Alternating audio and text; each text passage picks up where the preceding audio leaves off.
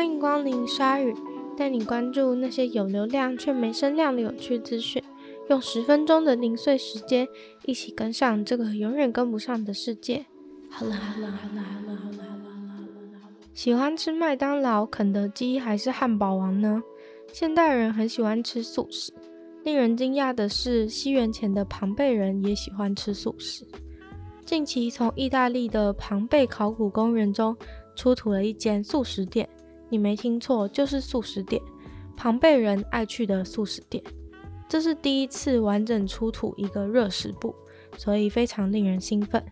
这个素食店的柜台在二零一九年挖掘的时候被发现，当时一看到这个双边的柜台上面有很多似乎是用来装锅子的凹槽，就认为这很有可能是用来装热食的，有点像是现在沙拉吧放汤的地方一样。就是有一个洞，然后可以把锅子放进凹槽里面，然后在中间加热。目前动植物专家还在分析这个柜台上面精美的壁画，有海中少女跟一匹马，还有上下颠倒的绿头鸭和公鸡。它们的翅膀是用标准的鲜明庞贝红，没错，真的有这个颜色。庞贝最热门的庞贝红，似乎是作为广告菜单的用途。这个素食店里面还有另一个壁画中有一只上了牵绳的狗，跟现代养的宠物狗差不多的模样。蛮惊讶的是，一个素食店有那么多雅致的图画，而目前的鉴定结果可以确定，在西元前七十九年的火山爆发那天，这个素食店是有营业的，也有客人正在买食物，而时间就静止在那一瞬间。跟现在一样，双边的柜台是店员站在里面，客人站在外面的方式。而这间素食店里到底有卖什么食物，应该是大家最关心的。因为这间素食店卖什么食物，等于说明了当时庞贝人的热门菜单。因为这就是一个庶民店家的代表，不太会有罗马时代的精英分子来光顾。总之，在店里面有找到鸭子的骨头、山羊、猪。鱼和瓜牛的残骸，看来他们的素食店吃的也是蛮丰富的。而在下面的酒柜里面放有蚕豆，当时是用来加在酒的里面，据说可以增添风味和色彩。虽然是这个品味，我是不知道，有人懂吗？另外，这个素食店的所在位置也算是个黄金店面，在素食店的外面还有喷水池，是个不错的选址。除此之外，在素食店里面还有发现狗狗的完整骷髅头，可能是客人带来的。这个狗体型超小，只有八到十寸的迷你狗。这个部分则是证明了罗马人有透过选择性育种来制造符合流行的迷你狗的史实。白俄罗斯独裁政权现在虽然受到人民的抗议而面临下台压力。但是有个人却因为自己后院的雪人而面临诉讼。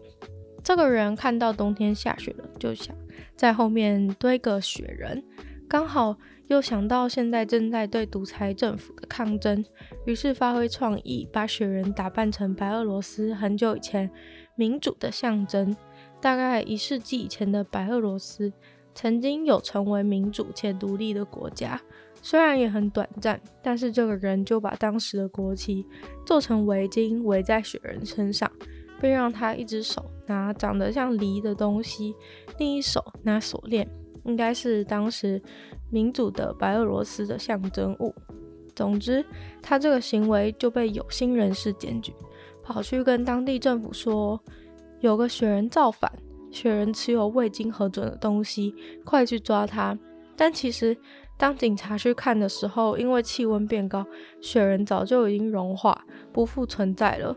所以警察到场后，就起诉了堆雪人的这个人。不然，他本来似乎是要起诉雪人本人。其实，在这个白俄罗斯政权下发生的很多事情都很荒谬。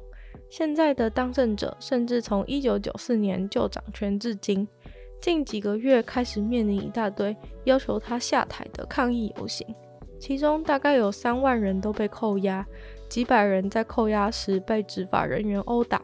虽然在二零二零八月的大选，这个独裁者选输了，却因为权力还是垄断在他手中，所以还是直接宣布自己胜选，开始自己的第六任任期，真是方便。而真正的赢家，也就是反对派的领导者，在选赢后，自己也吓到直接飞去立陶宛避难，以免被选书却就任的独裁者暗杀，或是另外的方式制裁。而这个白俄罗斯的独裁者和他的幕僚，即使已经被欧盟还有美国制裁，禁止出入境等等，也还是无动于衷。看来白俄罗斯还有很长远的路要走。从智利的一个沙漠高地的观测站，天文学家看到了一道宇宙中最老的光。他们的观测加上一点宇宙几何学，算出了这个宇宙大概有将近一百三十七亿岁，正负四千万年。这个新的估计用到了美国国家科学机构的宇宙天文望远镜，搜集资料。去比对现在宇宙标准模型，还有欧洲太空署的卫星的测量资料。这次的结果非常不容易。其实关于宇宙的岁数，很多天文学家都在算，但是大家很难达到一个共识。而这次天文学家终于对于宇宙的年龄达成共识，因为这次史无前例的困难测量得到了多数天文学家的信任。那他们到底怎么算出这个数字？我试试看，简单解释给大家听。首先，他们在那个智利的观测站拍了一张宇宙中最老的光——宇宙微波背景辐射的照片。虽然它看起来不太像照片，毕竟，嗯，花花绿绿的，很像去做色弱检测的图，只是里面没有藏有数字。总之，这张图涵盖的大小大概有五十倍月亮的宽。代表着一块横跨两百亿光年的天空。这个光发射出来的时间点，重点来了，是在 Big Bang 宇宙大爆炸，或说大霹雳的三十八万年后。然后因为这个图上特别红或特别蓝的点，显示出这个光的偏振。对这个偏振去做测量，天文学家就可以算出这个光源的资讯，也就可以得到宇宙的年龄。但是，也许你会说，宇宙微波背景辐射不是大家早就知道了吗？大家也都早就看过了。对，大家早就知道了。欧洲的天文机构也早就有拍过宇宙微波背景辐射的照片了。但是，由于他们要算，必须要仰赖图里面红色和蓝色的点，所以越清楚、越精确的照片，才能算出越精确的宇宙年龄。那这次因为拍到的这个照片比之前的很明显要更精确很多，所以也就比较容易算出一个大家能够接受的数字。前面的新闻太难了，最后奉上大家最喜欢的猫猫新闻。在英国的爱丁堡，有两只猫成了主人眼中的英雄。这两只猫名叫 Dexter 和 Daisy。他们有天早上冲进主人的卧室，跳上床，试图把主人弄醒。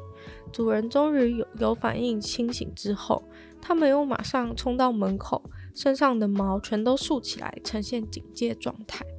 一开始，主人被吵醒以后，以为大概是有邮差或是 Amazon 的送货员在门口，于是就到门口，从门上的洞往外一看，吓了一大跳。因为门外的楼梯间都是火，两只猫的主人赶快打电话叫消防车，并大声喊救命，希望引起邻居的注意，赶快让他们出来逃难。有一名邻居见状，试图灭火，消防车随后也赶来支援，终于把火熄灭。猫的主人逃过一劫后，还是心有余悸，因为若不是自己养的两只猫跑来叫醒他的话，很可能他连逃生的机会都没有，就会葬身火场。毕竟火都已经快烧到自己家里面了，人大概是安逸太久了，警觉心都蛮弱的。养个宠物，也许哪天会救你一命哦。今天的鲨鱼就到这边结束了。今天的宇宙新闻非常的困难，我查了非常多的资料，但是还是有可能有错误。